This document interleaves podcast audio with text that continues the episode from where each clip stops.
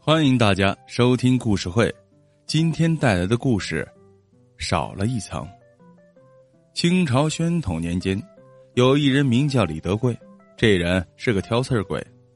这一天镇东头有家饭店开张，主打是五花肉捞面。为招揽食客，店主挂出了宣传的招牌：面量足，五花肉绝对够五层。就在众食客大快朵颐时，李德贵也进入了店里，看到李德贵来吃饭，不少好心食客劝店主要小心应付。李德贵是个爱挑刺儿，将不少人告到过官府。店主笑了笑，点点头，亲自去招待李德贵。见了店主，李德贵就问：“哎，听闻贵店肉够五层，如果不够五层，当如何呢？”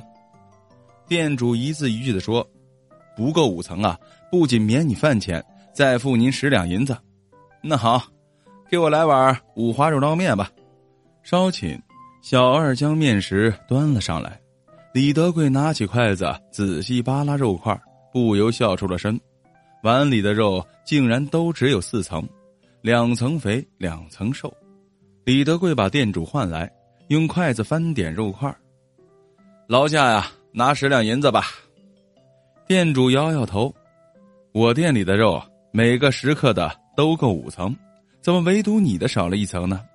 店主这么一说，其他食客瞅瞅自己碗中的肉块，果真都是五层；再跑过来看看李德贵碗中的肉块，确实只有四层。店主说：“反正啊，我这肉就是这样，大不了你也上官府告我吧。”李德贵早就做好了这个准备，他冷笑道：“，那咱们就衙门见吧。”当下，李德贵便端着那碗捞面，拉着店主上了县衙。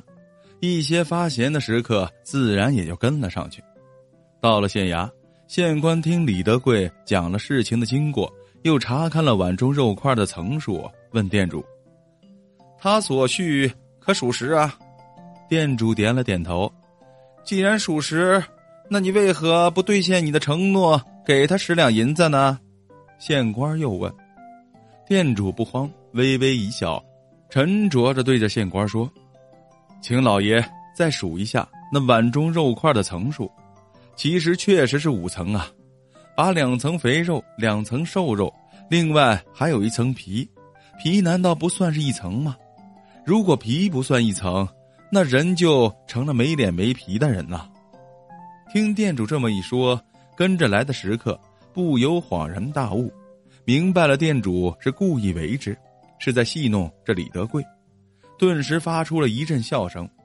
在众人的哄笑声中，李德贵只得灰溜溜的溜出了县衙。